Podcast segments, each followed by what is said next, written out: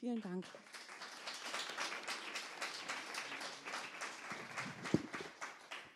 Ja, einen schönen guten Abend auch von mir und wie schön, dass du heute Abend bei uns bist, liebe Alena. Herzlich willkommen. Dankeschön. Ja, ich freue mich sehr äh, auf unseren Austausch über dein Buch, deine Bücher. Ähm, und bevor wir äh, in das Gespräch einsteigen, möchte ich dich dem Publikum kurz vorstellen. Alena Schröder ist 1979 geboren. Sie hat Geschichte, Politikwissenschaft und Lateinamerikanistik in Berlin und San Diego studiert und die Henry-Nannen-Schule absolviert. Nach einigen Jahren in der Brigitte-Redaktion arbeitet sie heute frei, unter anderem als Brigitte-Kolumnistin und seit ein paar Jahren schreibt sie ziemlich erfolgreich Romane. Ähm, ihr Debüt Junge Frau am Fenster stehend, blaues Abendkleid, stand wochenlang auf der Spiegel-Bestsellerliste und wurde in sieben Sprachen übersetzt. Und gemeinsam mit Till Räther spricht sie in ihrem Podcast sexy und bodenständig über das Schreiben. Den wird vielleicht der ein oder die andere auch kennen. So heißt der Podcast. Ja. Also, wir sprechen auch sehr sexy und bodenständig über das Schreiben, aber der Podcast heißt sexy und bodenständig. Entschuldige. Alles gut. Ja, jetzt haben wir es mit einem zweiten Roman zu tun, der irgendwie kein zweiter ist, aber natürlich offiziell doch einer ist. Er ist ja quasi ein Spin-off zu Junge Frau. Also ich werde wahrscheinlich heute Abend die Romane ab und an mal abkürzen.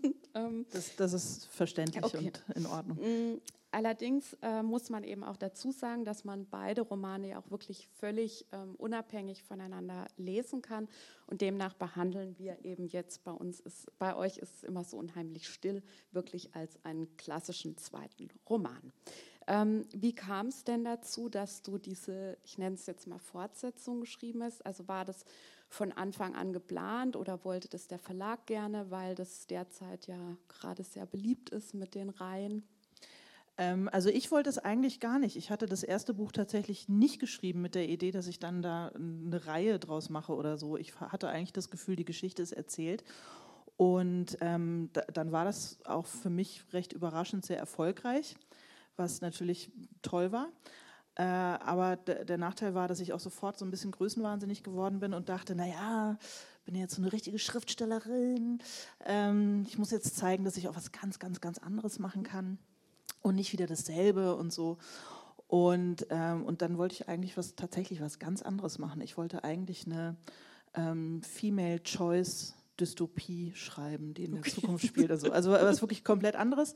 Und ähm, daran habe ich mich versucht, hatte auch schon so 120 Seiten stehen und habe es irgendwie nicht rund gekriegt. Also es war, ich habe irgendwie gemerkt, es, ist irgendwie ist doch nicht so ganz mein Thema mhm. oder irgendwas rumort da noch mit in mir. Also wahrscheinlich war ich auch noch nicht so richtig fertig mit dem, ähm, mit so ein paar von den Figuren. Mhm. Also da war dann vielleicht doch noch ein bisschen was zu mhm. erzählen. Mhm. Und also der Verlag hat jetzt nicht Nein gesagt, sagen wir mal so. Die haben mich äh, überhaupt nicht gedrängt, aber als ich dann, als endlich der Groschen gefallen ist, dass es vielleicht doch gut wäre, nochmal da so einzutauchen, da haben sie, glaube ich, alle, oh, endlich hat endlich hat es kapiert. So, okay. Genau, also so, also so kam das. Okay. Und jetzt bin ich auch sehr froh darüber, darüber. Mhm. weil ähm, ja, das hat großen Spaß gemacht, das zu schreiben. Und äh, wenn man dann eben beschließt, jetzt mit der, also ich sage jetzt mal Reihe oder eben ähm, weiterzumachen. Ähm, wie, wie muss man sich dann vorstellen, ähm, behältst du den Überblick? Also hast du dir irgendwie Diagramme, Schaubilder, Stammbäume gezeichnet? Ähm, nee, musste ich gar nicht so, weil also zumindest die Grundkoordinaten dieser zweiten Geschichte noch also in einigen Aspekten relativ nah dran sind an äh, meiner Familiengeschichte, nämlich vor allem der Geschichte meiner Großmutter. Und ähm, deswegen gehört das alles so ein bisschen zur Familienfolklore, einiges daraus auf jeden Fall. Und deswegen, nee, ich, und ich bin natürlich einfach wahnsinnig klug und ich kann mir das alles behalten. Nein. Nein. Nee, also ich habe, ich, ich, wenn man so drin, also wenn man das einmal liest, dann äh, kommt man sicherlich ein bisschen durcheinander, aber ich war nun wirklich viele Jahre lang so beschäftigt mit dieser Geschichte, dass das war noch alles sehr präsent. Und ähm, jetzt ist dein Roman ja schon ein paar Monate ähm, in der Welt, aber wie war das denn für dich im Sommer, also nach wirklich so einem hochgelobten Debüt, ähm, das auch so lange in der Bestsellerliste stand, ähm, dann eben mit dem zweiten Roman rauszukommen. Also würdest du sagen, es ist was dran an dieser Bürde des zweiten Romans? Also hast du da schon ähm, einen Druck spürt, weil bei dir war ja jetzt die Fallhöhe schon ähm, ungemein höher, also nach so ja. einem Debüt. Ja, äh, ja, also das war tatsächlich ähm, aufregend und ich hatte ein bisschen, man hat natürlich dann die Sorge, also ich habe mir jetzt so ein Publikum erschrieben und so viele, die das erste Buch so mochten und die wollte ich natürlich nicht enttäuschen mit einer Geschichte, die zwar irgendwie anknüpft, aber dann doch in vielen Aspekten ganz, ganz anders ist. Ähm, und ich hatte natürlich Angst, dass viele sagen würden, ja, das erste fand ich ganz nett, aber das zweite, na, sie kann es halt doch nicht. Also einmal hat sie Glück gehabt, aber zweimal hat sie es nicht hingekriegt. Also natürlich sind das mhm. so, so auch ein bisschen irrationale Gedanken, die, die ich dann hatte. Und ähm, ja, es ist natürlich, also es wird anders drauf geguckt und es ist ein anderer Druck drauf. Bei so einem Debüt, also das ähm, die junge Frau am Fenster stehend, war zwar nicht mein erstes Buch, es war auch nicht wirklich mein, mein erstes fiktionales Buch, aber es war so der erste richtige Roman und dann hat man, gilt man als Debütantin, auch wenn man schon äh, ein bisschen älter ist. Und da hat man noch so ein bisschen Welpenschutz, also da haut jetzt keiner äh, irgendwie drauf. Und beim zweiten ist man dann, wird schon ein bisschen genauer hingeguckt. Mhm. Mhm. Ob das beim ersten Mal vielleicht doch nur Glück war. Und ähm, eben, also du hast jetzt eigentlich eher, zwar hast du jetzt gesagt, eben du hast auf fiktional schon geschrieben, aber ähm, ja schon eher eigentlich bisher journalistisch. Ähm, was war denn nun der Anlass wirklich ähm, mit dem Roman? Also es ist ja ein großes Glück für deine Leserschaft. Ähm, aber ähm, ja, war der Wunsch schon immer da oder war das irgendwie dann eher die Geschichte, die du gedacht hast, die möchte ich jetzt erzählen? Also ich wollte die Geschichte von, äh, ich sage jetzt einmal den Titel ganz, okay, mhm. nur einmal. Junge Frau im Fenster stehend, abendlich blaues Kleid, ähm, war äh, der erste Roman. Ich, ja, ist ja bald Weihnachten. äh, ist äh, in Teilen eben die Geschichte meiner, meiner Urgroßmutter und meiner Großmutter mhm. und eines ähm, Kunstrestitutionsverfahrens in meiner Familie. Und äh, eigentlich, äh, meine eigentliche Idee war, das journalistisch aufzuschreiben, also eher dokumentarisch, ähm, vielleicht ein bisschen so Wiebke Bruns äh, mhm. meines Vaters Land mäßig. Das war irgendwie der, die Idee. Und dann habe ich aber ziemlich schnell gemerkt, dass mir die Quellen fehlen. Also ich ganz viel davon ist so Familienanekdote mhm, und, mhm. und ich habe einfach nicht genug, um das sauber journalistisch belegen zu können. Und dann ähm, ja, war das quasi die Notlösung, mir die Sachen einfach auszudenken, die ich nicht belegen kann. Und das war äh, definitiv die beste Notlösung, die mhm. mir jemals eingefallen ist in meinem Leben. ähm, also ich habe, es war noch, es war nicht schon immer so mein Wunsch, einen Roman zu schreiben. Aber als ich es dann, äh, als ich es dann probiert habe und so über diesen ersten Cringe irgendwie drüber gekommen bin, den, ich, den viele, glaube ich, spüren, wenn sie zum ersten Mal so versuchen, fiktional zu schreiben, wenn sie vorher immer so hart an den Fakten dran geblieben sind, ähm, muss man sich schon auch ein bisschen überwinden. Ähm, äh, hat es mir irre Spaß gemacht und jetzt, glaube ich, bleibe ich auch dabei. Ein Glück. ähm, beide Bücher eint ja so diese Mütter-Töchter-Linie, aber das war dann etwas, was für dich jetzt gar nicht so am Anfang des äh, Schreibprojekts stand, sondern sich das dann eher so ein bisschen nach und nach dann herauskristallisiert hat, beziehungsweise wenn du sagst eben Urgroßmutter, Großmutter, ähm, aber eher war dann die Kunstfrage so dieses oder die Kunstrestitutionsfrage das, was am Anfang stand oder welche welchen Fragen wolltest du dann so nachgehen? Ja, also tatsächlich war, ähm, war diese Kunstrestitutionssache war der Aufhänger mhm, irgendwie. Mhm. Und ähm, dann beim Schreiben habe ich gemerkt, dass es eigentlich da ganz viel um komplizierte ja. Mütter und Töchter äh, geht und wie man sich so Traumata und Schuldgefühle und äh, alles Mögliche so durchreicht durch die Generationen und wie sehr die Frage nach der Vereinbarkeit von, von Mutterschaft und Beruf oder Berufung, ähm, wie sehr das schon immer ein Thema war in meiner Familie und wie unterschiedlich die, die Frauen in meiner Familie damit umgegangen sind. Und beim Schreiben habe ich, ist mir so über mich selber eine ganze Menge klar geworden, was dieses spezielle Thema äh, betrifft. Mhm. Also wie sehr uns das dann am Ende auch wieder, wieder. verbindet, mhm. obwohl mhm. wir natürlich ganz unterschiedliche Erfahrungen gemacht mhm. haben. Und die Sache mit der Kunst ähm, ist dann im Grunde der rote Faden, aber ist so ein bisschen in den Hintergrund getreten, mhm. glaube ich. Ähm, wie schon eben im, im, ersten Buch spielt ja auch äh, der zweite äh, Roman auf zwei Zeitebenen. Eben einmal haben wir die Ebene 1989 ähm, und auf der anderen eben die 50er bis 70er Jahre. Und äh, dann springen wir doch an der Stelle ähm, in den Text. Also der Roman setzt folgendermaßen ein, für alle, die ihn vielleicht noch nicht kennen. Die 33-jährige äh, Silvia Borowski ähm, fährt in ihrem geklauten Polo auf der Transitstrecke Richtung Süden nach Süddeutschland. Und auf dem Beifahrersitz liegt ihre frisch geborene Tochter Hanna. Silvia hat irgendwie genug von ihrem Leben in ihrer Kreuzberger Hausbesetzer-WG. Der Vater des Kindes will nichts von ihr wissen. Und sie verbindet jetzt mit dieser Reise eine Hoffnung, nämlich, dass vielleicht dieses Baby irgendwie ähm, ein Weg sein könnte, das schwierige Verhältnis zu ihrer eigenen Mutter Evelyn zu kitten. Und da setzt jetzt deine Textstelle ein. Genau. Ja, also die beiden haben sich seit vielen, vielen Jahren nicht gesehen und nur ganz selten gesprochen. Das muss man vielleicht noch dazu sagen. An dieser Stelle wurde die Lesung aus rechtlichen Gründen herausgeschnitten. Ähm, du hast jetzt eben vorgelesen, dieses, äh, dass äh, Silvia das Gefühl hat, dass sie ihrer Mutter nie etwas recht machen kann oder konnte. Ähm, warum ist das Verhältnis denn noch so schlecht zwischen den beiden? Ähm, ja, ich glaube, dass ähm, da einfach äh, zwei Menschen, der Zufall zwei Menschen in ein ähm, äh, Mutter-Tochter-Verhältnis gewürfelt hat, die äh, einfach sehr unterschiedlich sind und sehr unterschiedliche ähm, Bedürfnisse haben. Und die Evelyn ist so eine sehr, ja, ist eigentlich eben eine Mecklenburgerin, die auch eben eigentlich nicht am richtigen Ort ist in dieser, in dieser schwäbischen Kleinstadt, in die sie dann durch so einen biografischen Zufall gerät äh, die ist ja eher ernst, eher verschlossen, ähm, sehr ehrgeizig und ähm, sehr, hat sehr viel Härte an sich, äh, gegen sich selbst, aber auch gegen andere und äh, wünscht sich zwar sehr stark ein Kind, aber die Silvia ist eben so ganz anders, als sie sich das vorgestellt mhm. hat. Die ist eben sehr ängstlich, die hat viel mit Ängsten zu kämpfen, äh, die ist langsam, die braucht für alles immer ein bisschen länger, die ist nicht gut in der Schule, ist so ein bisschen verhuscht.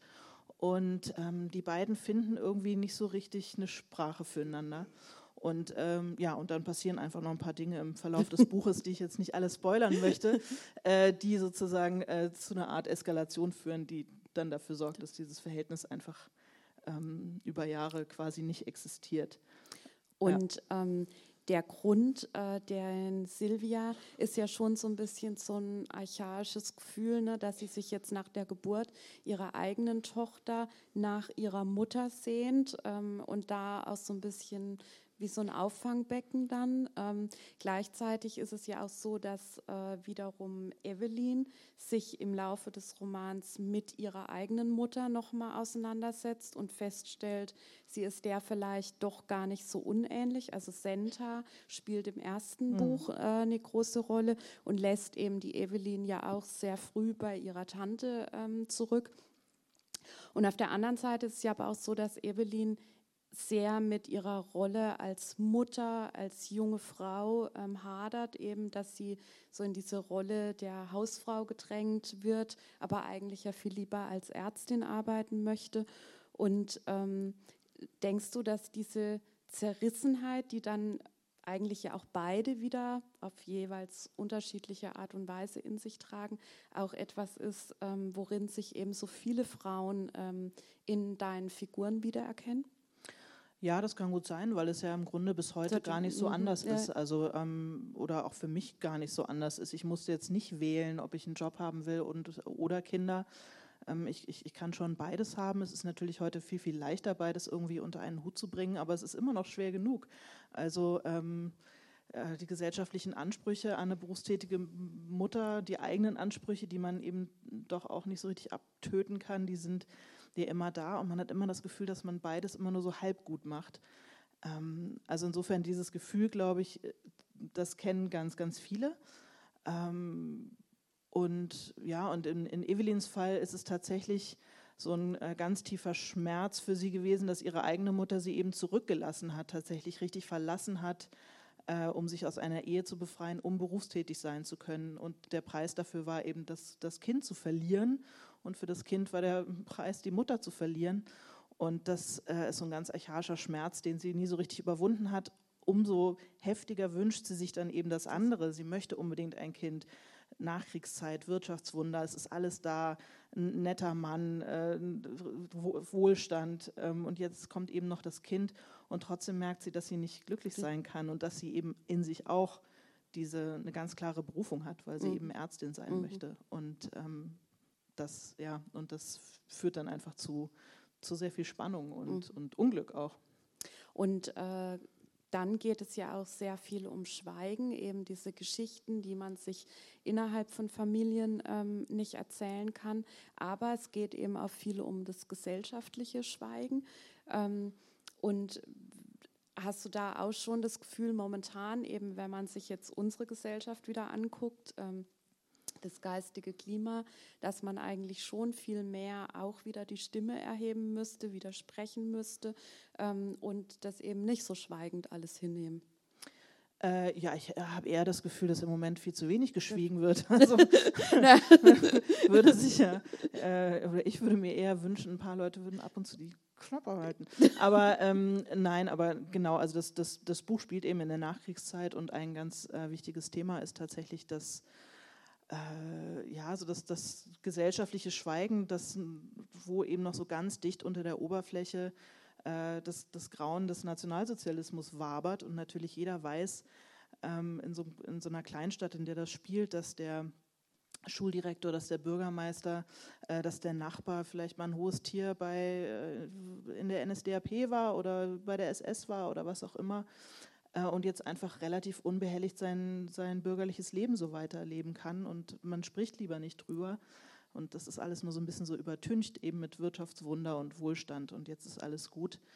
Ähm, ja, und dass sich das natürlich auf die Familien äh, legt, dass die Männer nicht so richtig erzählen können, was sie im Krieg getan haben, erlebt haben, äh, als Täter oder vielleicht auch als Opfer, je nachdem. Und ähm, ja, was das macht mit einer Gesellschaft. Und ja, heute, ich würde sagen, wir erleben halt gerade, dass das alles eben immer noch relativ dicht unter der Oberfläche ist. Äh, und jetzt eben aber viel weniger Tabus mehr zu gelten scheinen, die das unter der Oberfläche halten, sondern das brodelt jetzt halt alles wieder nach oben. Mhm. Und äh, eben, du hast jetzt selbst dieser gesellschaftliche Mief, der eben äh, in den 50er Jahren ja noch sehr greifbar unter der Oberfläche eben da war. Ähm, der spielt jetzt auch in der nächsten Textpassage eine Rolle und da lernen wir auch eine weitere Frauenfigur kennen, nämlich die Betty, ähm, die vielleicht ja auch so ein bisschen die heimliche Hauptfigur ähm, ja. des Buches ist. Ähm, die, das ist die Tante von Silvia, ähm, also die, die Schwester ihres Vaters. Die ist nach dem Krieg unverheiratet geblieben ähm, und kümmert sich um die alten Eltern, beziehungsweise ist eben gezwungen, sich äh, darum, äh, zu, also um die Eltern zu kümmern, weil das so ein bisschen die Rolle auch ist, die ihr wiederum gesellschaftlich dann als unverheirateter Frau zugeschrieben wird. Ja, genau. Also sie ist so ein bisschen die Cassandra in dieser ähm, Geschichte, weil sie nämlich immer alles ausspricht. Ähm, und eben nichts bei sich behält, weil sie eben keinen Mann hat, dessen Ruf sie ruinieren könnte. Das also gibt ja auf eine Art natürlich, es begrenzt sie sehr, aber es gibt ja auch gewisse Freiheiten.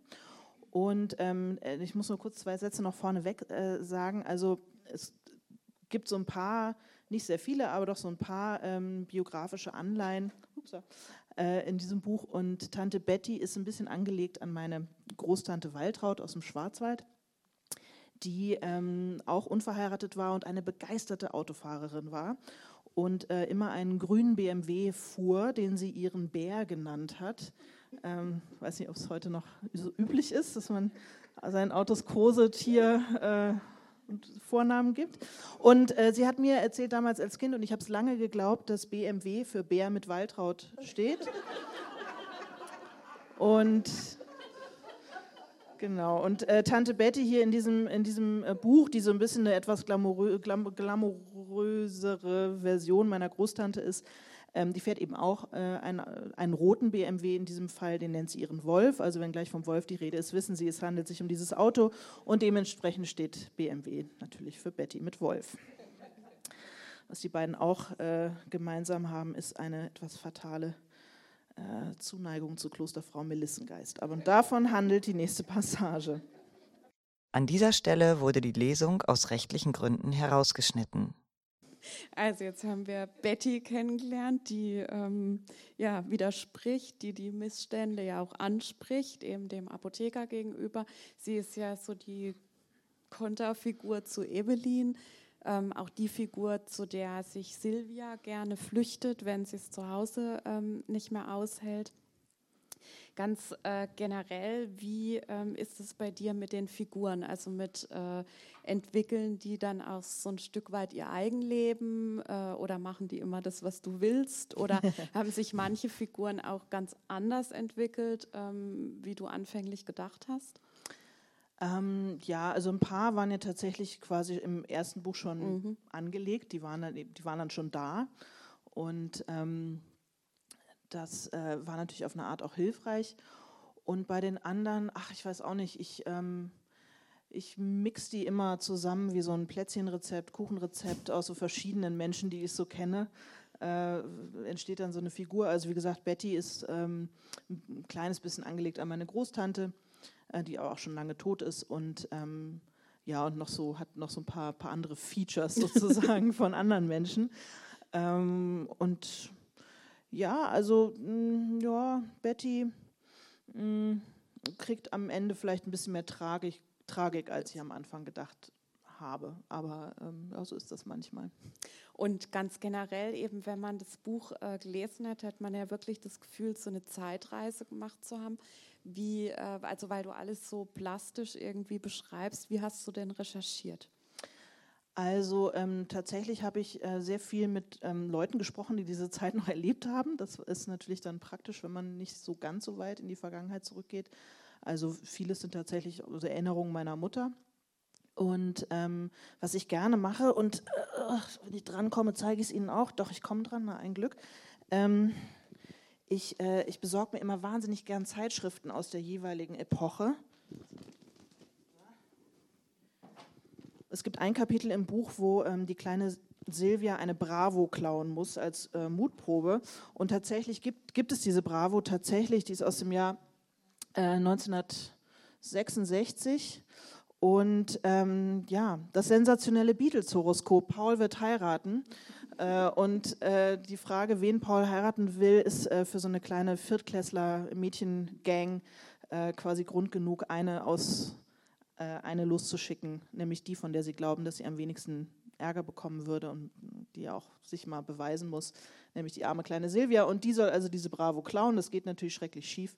Und, ähm, und diese Zeitschriften benutze ich super gerne zum Recherchieren, weil ich finde, dass man da eben also vor allem so auch aus den ähm, aus den äh, Werbeanzeigen so wahnsinnig gut so rauslesen kann, was die Leute wonach die sich gesehnt haben in der Zeit, was sie so konsumieren wollten, ähm, was sie beschäftigt hat, jetzt jenseits des politischen Tagesgeschehens.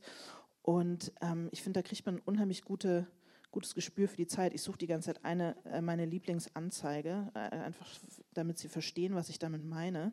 Ah, hier ist sie, ja genau. Und zwar für 8x4 Deodorant, die Älteren erinnern sich vielleicht. Äh, ich halte es mal hoch, vielleicht können Sie das erkennen. Ähm, also man, man sieht ein, ein, ein Paar einander liebevoll zugetan vor so einem blühenden Busch. Was Sie jetzt vermutlich nicht lesen können, ist die Schlagzeile oben drüber, die sich aber nur an die Frau richtet. Die lautet nämlich, Ihr Glück ist täglich in Gefahr. Dann aber auf der anderen Seite, jetzt redaktioneller Teil, wieder die Bravo. Du bist schöner, als du glaubst.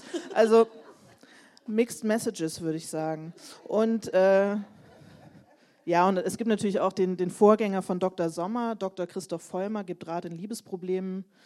Ähm, hier, es gibt Männer, die sich vor zu viel Liebe fürchten und so weiter. Also es ist, es ist irre reaktionär. Es geht vor allem darum, dass äh, Männer immer nur das eine wollen und Frauen es ihnen besser nicht geben sollten. Ähm, Ja, aber wie gesagt, man kriegt also bei der Lektüre von so Zeitschriften kriegt man richtig gute, guten Eindruck so von der, ja, von, von so einem Teil der Alltagskultur in so einer bestimmten Zeit, die man selber nicht erlebt hat. Und äh, gab es auch spezielle Bücher, die du zu Rate gezogen hast? Ähm, ja, äh, also ich habe bei der Frage nach ähm, der Säuglingspflege, also bei der Vorstellung, wie war das jetzt für äh, Evelyn äh, in den 50er Jahren ein, ein, Baby zu haben. Wie, wie ging das eigentlich damals? Ähm, was war so State of the Art in der Säuglingspflege? Und da habe ich mir tatsächlich auch so einen Mütterratgeber äh, besorgt aus dieser Zeit. Und ähm, ja, und das ist ziemlich gruselig, wie man sich mhm. so vorstellt. Also es ist natürlich alles noch sehr geprägt eben von dieser auch von diesem ja, nationalsozialistischen Mütterbild, alles immer mit sehr viel Härte. Also es wird immer nur alle vier Stunden äh, gibt es was zu essen und äh, das Kind auf keinen Fall verwöhnen und bloß nicht ständig hochnehmen und auf keinen Fall mit ins Bett und ähm, schreien lassen, ist gut wie Lungen und so. Also im Grunde alles, was, was man so intuitiv als Mutter tun wollen würde, nämlich das Kind bei sich haben, eng bei sich haben, es trösten. Ähm, das wird einem da so, da wird einem immer gesagt, dass damit schadest du deinem Kind, wenn du all das machst, was dir dein Instinkt eigentlich äh, vorgibt, damit schadest du deinem Kind. Und dass man darüber verrückt wird als Erstlingsmutter sozusagen, das kann ich mir gut vorstellen. Mhm. Was, für ein, was für ein schrecklicher innerer Zwiespalt das mhm. war und wie allein man dann damit auch war, wenn man da in seinem Haus gesessen hat mit dem, mit dem Baby im Arm oder im Stubenwagen schreiend. Mhm. Ähm, ja, jetzt müssen wir auch darauf zu sprechen ja. kommen, ähm, dass äh, die Geschichte im Schwäbischen spielt, ist ja auch in Junge Frau schon angelegt, weil Evelyn eben Konrad aus Ilding heiratet. Karl, Karl. Karl, ja. entschuldige, ähm, Karl, genau. Und ähm, Ilding ist ja eine schwäbische Kleinstadt. Ähm, hat dir dafür irgendwie äh, eine Stadt Pating gestanden? Ja, also tatsächlich im ersten Buch ist es noch Karl aus Esslingen. Warum Esslingen? Nur aus dem einen Grund, weil ich einen lieben Freund habe, der aus Esslingen kommt und ich wollte ihm ein Osterei in das Buch bauen, weil ich dachte, wenn er das dann liest, dann freut er sich, dass seine Heimatstadt davor kommt. Er hat es, glaube ich, nie gelesen. Und ähm, und weil, das, äh, weil die Szene im ersten Buch, ich wollte, dass die in, einer, in, einer, in, so einer schönen, kleineren Stadt spielt, die nicht so stark zerstört worden ist im Krieg wie Stuttgart. Also eigentlich sozusagen, wenn ich nah dran geblieben wäre an der Geschichte meiner Großmutter, hätte es Stuttgart sein müssen. Ich wollte aber für die Szenerie so eine etwas heilere Atmosphäre. Und Stuttgart war ja tatsächlich ziemlich kaputt. Äh, deswegen Essling. Und eben, um meinem Freund Boris äh, eine Freude zu machen. Und äh, das war dann natürlich ein bisschen schwierig, als jetzt klar war, ich steige nochmal ein in die Geschichte und die muss dann ja in Esslingen spielen, dass ich dachte, oh Gott, aber jetzt recherchieren, wie genau in den 50er Jahren in Esslingen die Straßenverläufe und wo der Sportplatz und wo die Kneipe und so, das, das ist äh, heillos. Deswegen habe ich mir eine Stadt ausgedacht, ähm, die auch gar nicht Esslingen ist, ähm, sondern ein bisschen kleiner ist auch als Esslingen. Esslingen ist ja gar nicht so klein. Mhm. Und ähm, deswegen, also Ildingen gibt es nicht wirklich. Das ist eine komplett ausgedachte Kleinstadt. Und du lässt ja dann auch das Schwäbische ähm, in Dialektumschrift ähm, einfließen. Na, so leicht. Ähm, ja. Du willst darauf hinaus, dass ich keine Schwäbin bin. Ja, nee, aber, nein, aber es, es, gibt ja. ja, irgendwie eigentlich, äh, also so finde ich oft in Filmen zum Beispiel, nichts Schlimmeres, als wenn irgendwie Schauspieler ähm, Dialekt sprechen, die den nicht können.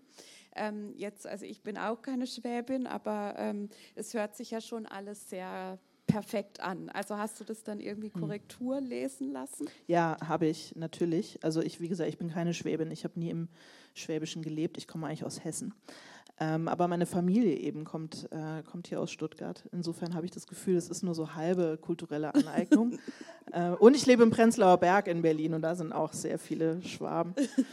ähm, aber natürlich, also alles, was so leicht ins Mundartliche äh, lappt, ähm, habe ich natürlich äh, Korrektur äh, lesen lassen von einer Freundin, die Schwäbin ist, als meine persönliche Schwabisti Schwabistikerin sozusagen. Äh, hat sie hier unter einiges schwabifiziert. Sie hat es auch sogar nochmal sehr viel heftiger schwabifiziert. Ich habe es dann wieder so ein bisschen zurückgedreht, weil ich dachte, ich muss ja auch lesen und das, ich, wie gesagt, ich kann, es, ich kann kein Schwäbisch. Es sind aber auch trotzdem natürlich Fehler drin geblieben. Die da wären? Ähm, ja, nun, also. es gibt an einer Stelle, beschreibe ich einen schwäbischen Wurstsalat. Und äh, also den, den man mit äh, Essig oder Gurkenwasser anmacht und äh, schreibe aber Fleischsalat. Und siehst du, damit es nie wieder passiert. Oh, endlich, endlich. Das ist meine erste Lesung äh, hier im, im Schwäbischen und ich habe so gehofft. Ja, ich war heute Morgen noch in der Metzgerei oh. und habe dir extra einen schwäbischen Wurstsalat besorgt mit Brötchen und Gabel. Das ist toll. Das sind dann die Fehler, die man so macht. Aber zum Glück hat ähm, eine äh, liebe Leserin hat mich relativ schnell, als das Buch draußen war, hat sie mich äh, darauf hingewiesen und ähm, äh, ganz lieb, also dass sie das Buch toll findet. Aber da hätte ich, ich sei ja offensichtlich keine Schwäbin, weil ich hätte da einen Fehler gemacht. Und äh, seitdem spekuliere ich drauf, dass mir mal jemand so einen, einen richtigen Wurstsalat mitbringt. Sie hatte auch gesagt, sie wollte heute hier sein. Bist du da? Ah, da bist du. Hallo. Na, das macht nichts. Nein, gar nicht. Ja, ja. Nein, nein, nein, nein. Ja, wenn überhaupt, habe ich ja versagt. Aber so ist es immer eine total hübsche Anekdote. Und, äh, und ich finde es immer toll, wenn Leute so genau lesen und Leuten sowas auffällt. Und ja, ja, ja. Ähm, deswegen freue ich mich, wenn Sie viele, viele Bücher kaufen, damit die äh, Auflage so langsam mal wegverkauft ist, damit es in der nächsten Auflage wird geändert. Und dann kannst du jetzt selbst nochmal testen. Es ist vor allem doppelt peinlich, weil der hessische Wurstsalat ist ja äh, gleich, ist ne? vergleichsweise ähnlich. Aber gleich ist, das weiß ich natürlich, werde ich jetzt gleich mal testen. Aber also es ist der ja. Original Schwäbische. Sie hat extra nochmal gefragt, weil es gab auch zweierlei. Ja. Und also du hast jetzt die Originalvariante. Super, vielen, vielen Dank. Ich bin begeistert. Und danke dir auch nochmal. Wie toll, dass du heute wirklich gekommen bist. Freut mich sehr. ähm, ja, jetzt hast du ähm, indirekt Erfahrung mit Schwaben. Ähm, ja. Aber mit der Provinz hast du auf jeden Fall Erfahrung, ja. weil du kommst aus der hessischen Provinz und ich glaube, die letzte Textpassage, die du ausgesucht hast, die äh, könnte in den 80er Jahren, glaube ich, in jeglicher in Provinz, Provinz ja, äh, spielen. Genau, äh, die le le letzte ähm, Textpassage, Sie müssen sich die jetzt einfach ein bisschen schwäbischer vorstellen, als ich die vorlesen kann. Also Silvia, ähm, wie gesagt, Anfang 30, kommt jetzt 1989 wieder da in, den, in die, Kleinstadt ihrer, ihrer Kindheit und ähm, trifft da auf eine alte Freundin, Feindin, na, ein bisschen schwer zu sagen. Also das Mädchen aus ihrer alten Schule, die so der Star war in der Schule und vor der Silvia aus guten Gründen immer so ein bisschen Angst hatte. Und die treffen sich also wieder, das ist Monika und Monika er hat alles richtig gemacht. Sie ist nämlich in Ildingen geblieben und hat da ähm, einen Mann geheiratet, zwei Kinder bekommen, ein Haus gebaut und arbeitet jetzt, da die Kinder in die Schule gehen und sie wieder ein bisschen Zeit hat, als äh, Avon-Beraterin. Alle wissen, was eine Avon-Beraterin ist. Gut. Und äh, sie lädt jetzt also Silvia ein zu einer äh, Party bei sich zu Hause. Und ähm, Silvia denkt sich, so wie wir ähm, Berliner das immer denken, wenn wir irgendwo anders hinfahren, denken wir, die Leute sind irre davon beeindruckt, dass man aus Berlin stammt und so, stimmt natürlich nicht. Aber ähm, Silvia denkt sich so, jetzt will ich hier den, jetzt will ich den Ladies aber mal zeigen, was ich für eine coole Atze bin. Und äh, sie zieht sich also wirklich ihre dreckigsten Turnschuhe und ihren schrottigsten Parker über und macht sich die Haare richtig schön punkig und ähm, denkt sich, sie hat da so einen schönen kleinen Auftritt, aber das geht natürlich ein bisschen schief. An dieser Stelle wurde die Lesung aus rechtlichen Gründen herausgeschnitten. Ja, mit Monika kommt dann ja auch noch alles anders, als man jetzt denken würde. Das Klar. wollen wir aber nicht spoilern. Ähm, der Verlag verkauft deine Bücher ja als gehobene Unterhaltungsliteratur.